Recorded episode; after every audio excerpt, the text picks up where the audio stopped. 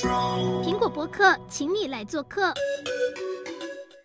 各位苹果的粉丝们，大家好！今天我们要跟大家来聊的主题呢是瘦肉精。那这时候就引发各界的论战啦。有些人就很担心说，哎，那含有瘦肉精的猪肉到底能不能吃呢？如果可以吃的话，能吃的量有多少？或者有人可能担心想说，啊，我很爱吃猪内脏，哎，怎么办呢？这些一箩筐的问题呢，我们就要今天来请教到台大肾脏科的名医江志刚医师，请他来帮我们解惑。欢迎江医师。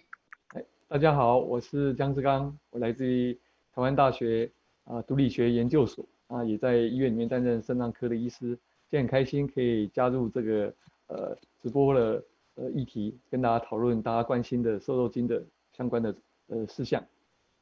好，谢谢江医师哦。那各位粉丝们，如果就是对于瘦肉精啦的一些相关问题，都可以在下面留言。那如果时间来得及的话，我们会从中抽几个问题来请教我们的江医师。好，那首先一开始我们就要来先请江医师来告诉我们，到底瘦肉精是什么？莱克多巴胺又是什么东西？它们是用来干嘛的？好，瘦肉精其实是会让呃我们的牲畜牛猪呃在饲料里添加之后。它会让肌肉变多，脂肪呢可以比较少，所以瘦肉产量比较多，所以才被称为俗称的瘦肉精。那实际上它是一个交感神经，我们身体有分为交感、副交感嘛。交感简单讲就是比较紧张啊。交感神经呃的拟事物，它是乙型甲乙的乙，也就是说阿尔法、贝塔的贝塔的拟事物。那在临床上面有很多的病人在使用乙型的交感神经拟事物。特别是所谓的气喘的呃病患，或者是慢性阻塞性的病患，我们希望他气管能够稍微扩张。那因为缩起来了，所以就是有喘起来呼不了气，所以用这样的药物给他。所以当初我们的莱克多巴胺，那开发的过程中其实是希望能够成为人类的用药。那后来发现它的效力哈有点低，所以效果不好。第二个，它半衰期呢很短。在人体大概是三点九个小时就会代谢啊，测不到莱克多巴胺。那因为这样子的缘故呢，它没有办法在医疗的市场上占有一定的角色，啊，所以呢，它就被淘汰了。啊，没有想到发现它加在动物的饲料里面，让动物吃之后有另外一个效果，尤其是美国的系统里面，啊，很早就允许了这个使用。即使在美国国内对莱克多巴胺的使用，也是有一些些争议的。举个例子，台湾一直在讲说我们的呃美猪美牛的进口，美牛现在已经有含有莱克多巴胺的进进口。那对于美猪的话，其实已经进口台湾了，只是我们不允许含有莱克多巴胺的进口。那这一次被提到大概是有莱克多巴胺的进口，所以在台湾部分是禁止使用的我们的莱克多巴胺的瘦肉精在我们的牛跟猪身上。所以理论上，在台湾吃的猪呢是没有莱克多巴胺相关的残留。那牛的部分，因为有美牛，所以当初政府强调的是猪牛分离。所以呢，呃，对于美猪美牛的部分呢，就有一些些标示。所以来到台湾已经有一段时间了，那也有民众在食用。那呃，美牛在台湾在台的也有一定的市场哈。那我举一个讲一个笑话哈。我常常在讲这个莱克多巴胺的呃议题的时候，在演演讲的过程中，远远就看到一个阿嬷哈，对我微微笑，然后点点头，然后呢，我就很好奇的问他说：“阿嬷阿嬷，你五搞嘞，很厉害呢，为什么我在讲莱克多巴胺的时候，你完全没有在担心害怕的感觉？”他笑笑回答我说：“我假财呀。”为什么？为什么？他吃素的，吃素的，吃素的，就是意思就是它是没有铺路的风险，因为我没有铺路的风险。嗯所以呢，我就没有在怕。所以讲到一个物质，像这莱克多巴胺一个化学物质，一个支气管扩张的药物，那让我们会担心的第一个要件，先要知道有暴露嘛。暴露呢，还要知道说是谁来暴露。所以很多的议题上面呢，会从莱克多巴胺的暴露的量有没有暴露，那暴露之后的量。所以这次很多的争议里面的讨论里面，政府也呃。持续的讨论了一些该用多少 ppb 啊，零点零一 ppm 啊，ppm ppb 零点零一 ppm 不就等于十 ppb？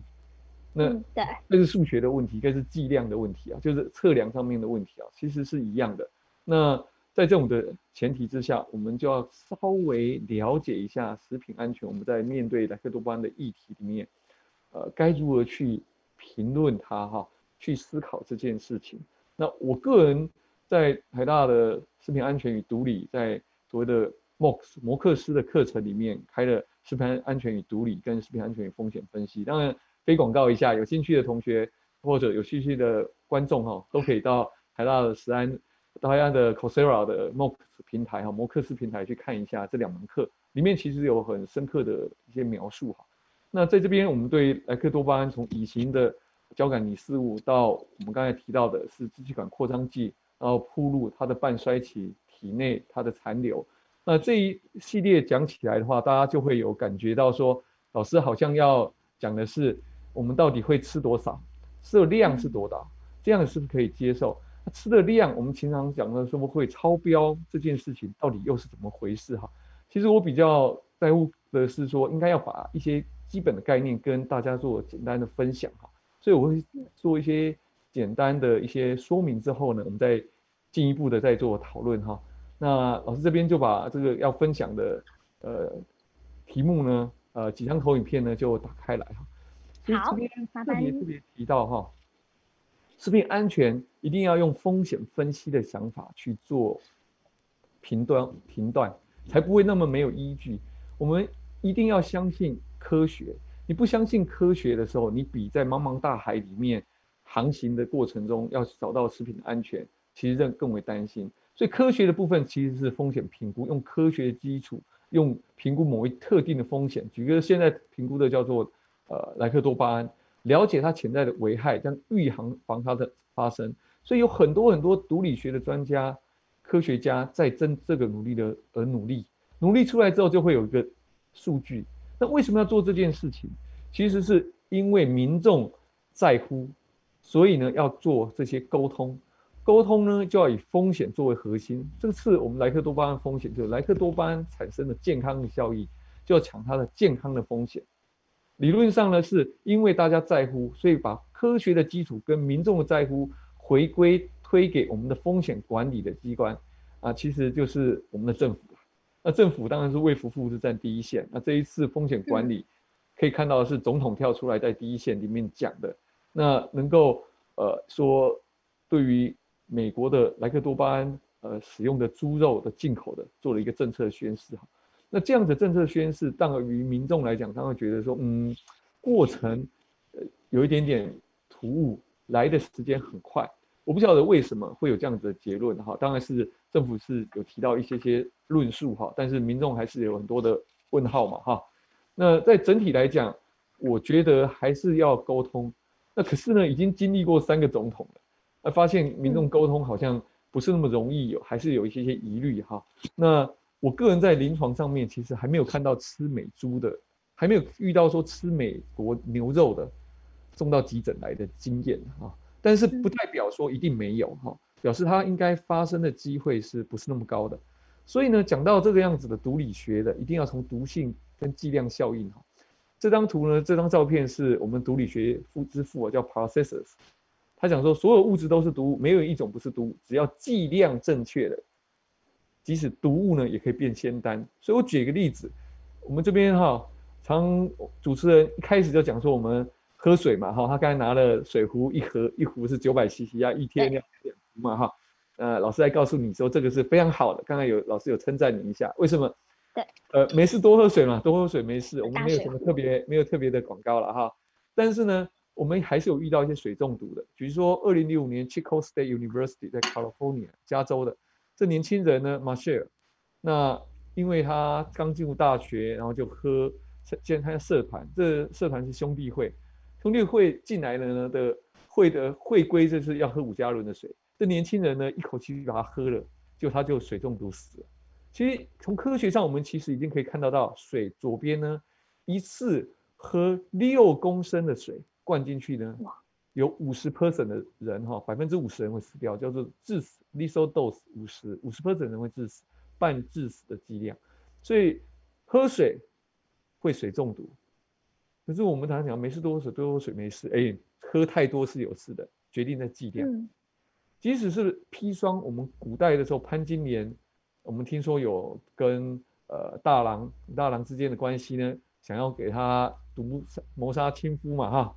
可这件事情到今天的病房里面，我们可以看到砒霜已经入药了，三氧化二砷。我们这边特特别叫它药名叫 Ascending 哈，它对急性前骨髓性的白血病，其实五年无病的生存率达到百分之九十以上，原则上是治愈。所以呢，最不毒的水呢，水中毒死了；最毒的砒霜呢，现在已经入药了。所以我们讲毒理的时候，一定要讲它的剂量。讲剂量的时候呢，我们现在同学们或民众上面看到的，政府告诉我们说十 ppb，这怎么来的？肝脏四十 ppb 怎么来的？其实是来自于我们针对我们的毒物或者某些的物质，剂量越高，x 轴越往右边就剂量越多，它的效应就越高。慢慢剂量减低的时候，就会有一些叫做没有观察不良反应的剂量。我们没有办法拿人类做研究的基础，因为那是伦理的问题，所以会用属动物来协助我们。所以有一个没动物都没有观察到不良反应的剂量，再进一步呢，那就是这个一百格白色的部分。可是我们人呢不是鼠辈啊，所以是总之间会有差异，就有十倍。我们人跟人之间同种之间，男女老幼、孕妇等等。个体之间的差异再差十倍，所以呢，从动物没有看到不良反应的剂量除以一百，叫做安全因子，变成绿色的，设定出 ADI。我待会会提到莱克多巴胺在二零零四年哈，呃，联合国的农粮组织跟世界卫生组织底下定出来六十毫克每公斤的量是这样子来的。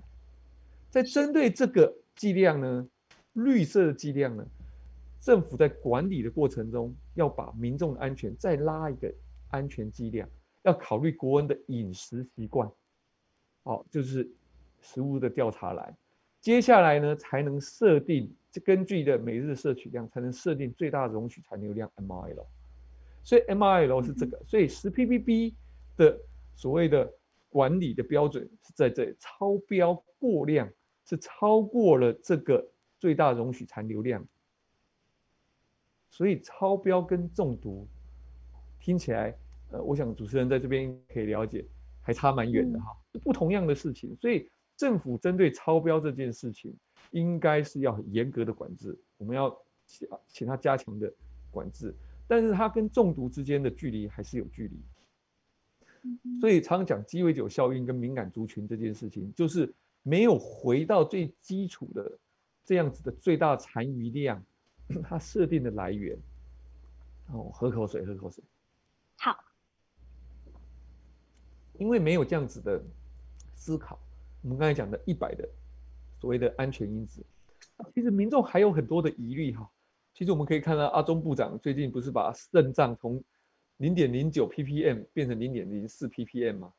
对，这是因为还有很多的争议在，大家有多大，所以他回应了一个叫做不确定因子。就是 uncertainty factor，他就再把它除以一半，除以二了。嗯，那其实，在就是说不确定因子呢，其实还可以除以到十啦。那十的话，常常是因为它结构等等的啊。除以二呢，是我想是一种回应的啊。那所以呢，风险分析里面的食品安全，一定风险来自于物质的毒性乘上暴露的量，量，量，量，因为很重要，所以我讲三遍。所以讲毒不讲剂量，事实上是非常非常的。没有科学也很难以互相沟通跟共同的语言的建立，所以呢，回到莱克多巴胺的风险分析，风险评估出来结果，其实已经做过很多很多的动物实验，甚至模拟的实验，做科学的数据统计都已经有了。民众的关心呢，这风险沟通可以借鉴各国瘦肉精管制的模式，建立我国沟通风险基础。所以呢，目前政府拍板定案，我看起来是拍板定案。那当然是要让民众的疑虑跟风险能沟通，能够讲清楚，定定它的标准，按照残留干嘛的那十 ppb 残留标准，风险高低跟裁罚规，那违规裁罚做进一步的。那这些要怎么做到？就应该要清清楚楚的知道这块肉进来这批的肉里面有多少的莱克多巴胺。这样已经开板是十了，我们就有办法要去验。那其实根据过去的了解，大概可以验到一 ppb，现在检验的极限，甚至有些厂商强调说它可以验到零点零零三零点三 ppb，一个是一 ppb 嘛哈，可以验到零点三 ppb，所以它其实很低很低的含量，所以只要有心去追踪追溯，就应该。绝对可以知道那个猪肉到底有没有含瘦肉精，这是我们希望我们现在民众哈跟媒体能够共同督督促我们的政府。所以这边特别提到的六七毫克呢是所谓的无毒的剂量，所以设定出来的 ADI 每日溶于需量一微克每公斤的量，哦，所以整个算出来是这样。所以这边可以看到猪肉的设定，大家都很清楚。那这边也特别提到说，其余的部分是零点零一 ppm 哈，那好像也是一个风险沟通上回应民众，因为他有吃不同的部位，跟国外的饮食习惯不同。那我觉得这是一个管理上面或者回应风险沟通上是可以说，至少他愿意去做这件事情。可是说出来就要好好要做到。那我们就知道呢，回到这样子的管制的标准，理论上我们市面上的猪。都应该要小于这样子的残余的标准哦，对不对？十 ppb、四十 ppb、十 ppb 等等的，所以呢，换算成我们要吃的量，真的是超标的猪肉，十 ppb 的猪肉，然后呢，又我们每天吃，一直吃吃一辈子，猪肉一天要六公斤，加牛肉等等的六公斤，肾脏呢大概要吃五副的猪腰，肾脏。坐月子哈，吃的台湾这个叫国民美味了哈，孕妇一定要补的哈。呃，有趣的是，这个肾脏没有新鲜煮哈，这肝脏没有新鲜煮，因为冷冻结晶之后哈，它结构会被冰块的冰晶破坏，在解冻之后呢，就软软，吃起来就没有脆感。相信我。我们可以哈，我们下次拍一个直播，就是现煮，那一个是冷冻解冻的，一个是新鲜的，然后请师傅烹煮，然后盲测一下，每个人吃吃看哪一个觉得好吃，哪个口感是怎么样，那这个就可以解决的。民众去了解，呃，应该不会有厂商哈拿冷冻完的美国的猪肾、猪腰子嘛，猪腰子来煮哈，因为它的口感一下就被发现哈。这个事情会很大条哈，而且呢，嗯、很多的部位在吃六公斤、一点五公斤，我觉得我们的饮食，假如有人每天是这样子吃，我们的肉类、猪肉、牛肉的哈，我在这边用食品安全的老师的观点来讲，一定要劝劝你，你的蛋白质摄取含量实在真的多太多了。那样十六公斤有点多哎。对对对，这个风险哈，远远超过哈，你可能铺入瘦肉精。里面莱克多巴胺的风险不能这样吃，这样子会一定会生病的哈。那这只是超过了哪一个标？这个所谓的检验上面的追踪的政府管理的标，跟所谓的每日的允许摄食量比起来呢，是不一样的，跟我们的中毒的量是不一样的。所以呢，增定这些，我觉得是回回归饮食国人的饮食习惯，那。做的一些回应，我觉得是要鼓励哈。这边特别提到，假如我们吃吃妇女哈坐月子吃，大概是我们每日允许剂量的八十九零点八九，在八十九 percent。但是我刚才特别提到的，大概不会有煮猪腰子的这个厂商去进口这个冷冻的，来之后解冻弄给你吃，因为呢，猪腰子有个特色，一开完你要准备拿来做猪腰，一定要做很好的。很好很好的灌洗灌流，否则的话非常非常有味道，尿骚味很重。所以我想这个部分民众，我用这样的方式跟民众说明，大概了解说应该铺路这样子的，其实孕妇哈，我想应该是不会有太大的风险哈，不太太大铺路可能。整体来讲哈，嗯，测起来大概都是这条线是十 percent 的。每日容许摄取量，即使是有的话，也是十 percent 以下，平常摄食的习惯哈。所以像其实很多妇女很担心说，哎、嗯，那如果我坐月子的时候会吃了很多的猪肾，其实就现实层面来说，其实吃到美国猪的腰子，其实几率是比较低的，所以倒倒也不用担心，是这个大概这个想法吗？我们从饮食习惯、跟烹煮习惯、跟你对于猪腰子的期待的口感、咬起来的感觉，嗯，你不会接受冷冻之后解冻然后煮的猪腰子那种口感。然后呢，从国外进来已经结晶，里面还有尿跟肾脏一起结晶，被冷冻之后解冻，还要去重新灌流，我觉得它的味道。一定很烂的，哦，这个、这个、这、这个是我我个人的推论的哈。所以刚才讲，特别讲易感族群这部分，我刚才提到，其实因为从这个公式这个演算来的话，应该就把这个问题稍微就抛到脑后就好。只是大家还是有担心，没关系，我们在一个叫不确定因子再给他出。所以，呃，我看阿中部长好像在出了二左右在猪腰子身上，然后呢，在一些。我们国外没定的，我们稍微定了一个是 ppb 啊，哈。那所以呢，其实我个人最在乎的是，今天可以给我选择，我一样选择台湾猪为优先。然后呢，是没有莱克多巴胺的残余的，只要是给我选择。那所以我要怎么选择？第一个，你要让我知道我怎么样可以选择选择到我没有这样子铺路。所以呢，国产生鲜猪肉的哈。追溯追踪，我觉得是非常非常重要的一件事情。第二件事情呢，政府呢要落实稽查。所以有人很很多人跟我讲说，政府有办法查吗？傻傻都变冻丸，都变肉丸了。我跟你讲哈，因为刚才讲政府规定十 ppb，对不对？我们的检验极限是一 ppb 或者零点三 ppb 是很低喽。假如我们现在出现了一个肉丸，我可以取这个肉丸。去把它给搅碎，然后呢，萃取出来。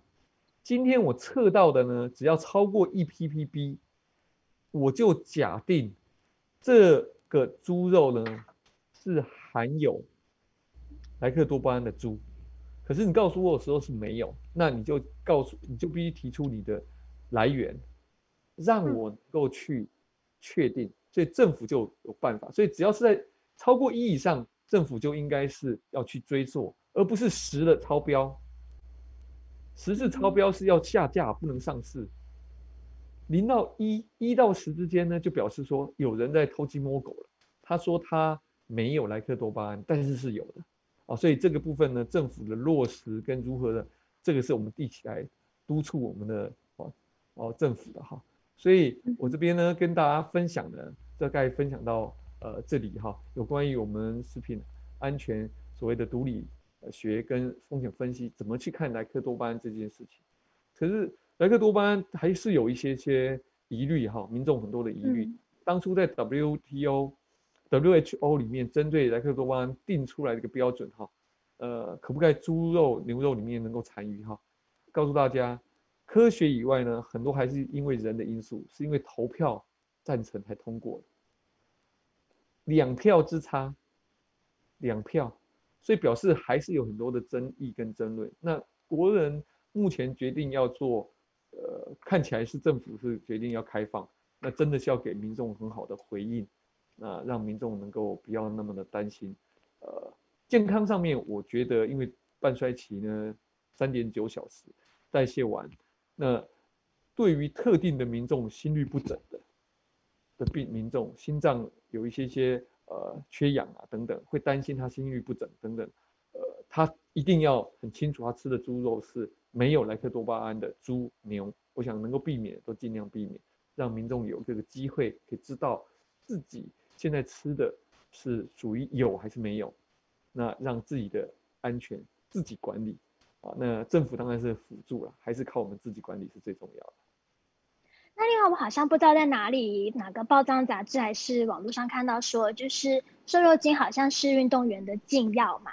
那如如果运动员吃了含有瘦肉精的美猪的话，会有影响吗？呃，这件事情哈，原则上这些吃的瘦肉精的含有瘦肉精的猪肉，在运动员身上要达到他被提到的那样子的效果哈，想要达到的效果不太够了。但是我比较担心的是，因为吃了含有这些有瘦肉精的猪肉、牛肉之后，在他做运动的比赛之前的检疫检验上面，只要被验到反而不过关了，这个一定是影响我们的演运动员非常非常大。他的职业生涯就必须要马上被终止，他的就会被禁赛。这件事情，呃，也要真的要呼吁运动员，你不要傻傻分不清楚你现在来源是哪里的。虽然莱克多巴胺大概吃完之后四个小时，它会代谢完，但是它会因为用不同的形态的代谢物在体内残留的时间还是会延长一些些。所以它验的时候不见得只验你莱克多巴胺呢，它还会验莱克多巴胺的代谢的产物。来证实你过去这段时间有没有使用莱克多巴胺，所以假如这个部分一定要提醒运动员们，呃，要很清楚，避免服用到，免得你吃了这些肉在检疫上不过，那就变成了，呃，你自己运动生涯的一种呃负面的评价，那影响也很大。所以这样听起来，其实运动员比刚刚提到的老人、孕妇、小孩，还有心血，就是有一些疾病的人都还要特别小心，不可以吃到。含有瘦肉精的猪肉，它它的效应是不同。一方面，人家刚才讲说，心血管疾病、心律不整的人是怕他心律不整生病健康。这边讲的是暴露出来之后是影响他所有的职业生涯，嗯，他运动生涯就因为这样而毁了。那这样子就太嗯太不可太太可惜了，嗯。好，那我们这边再问最后一个问题来请教医师了。像有些人可能就是妈妈们、婆婆妈妈们，他们在煮菜的时候啊，蔬菜上面有很多的农药，他们可以多洗几次，把农药洗掉就好了。那像含有瘦肉精的猪肉的话，它可不可以透过蒸煮、炒炸，就是比较高温烹调的方式来消灭这个瘦肉精的残余量呢？嗯，呃。简单的说呢，那样做法是第一个没有什么特别意义的哈。嗯第二个，它只要量是很低哈，而且它是不会因为这样子而消失的哈。你反而在煎煮炒炸的过程当中，也产生了另外一个风险。举个例，你肉类的你的变成乙烯酰胺的产生量，它也是国际癌症组织里面讲的一个致癌的物质，是嗯，产生的多环芳香烃因为烤或什么东西加热的过度了。它产生的效果而产生多环芳香也是致癌的组织的的物质，所以你因为一个风险而担心而做了一个没有必要过度的一些，希望能够减少，减少的效果是没有的，但是呢，你产生了另外一个效果，所以我们怎么样的食材该怎么样的去做烹调，我们就按照它应该被对待的食物应该是被对待的烹煮方式来做就好了。OK，好，我们今天呢，不光是我，还有各位粉丝们，相信都有获得许多新的知识跟想法。那在这边，我们先谢谢江医师，谢谢你，那也谢谢今天所有参加的粉丝们。谢谢谢谢。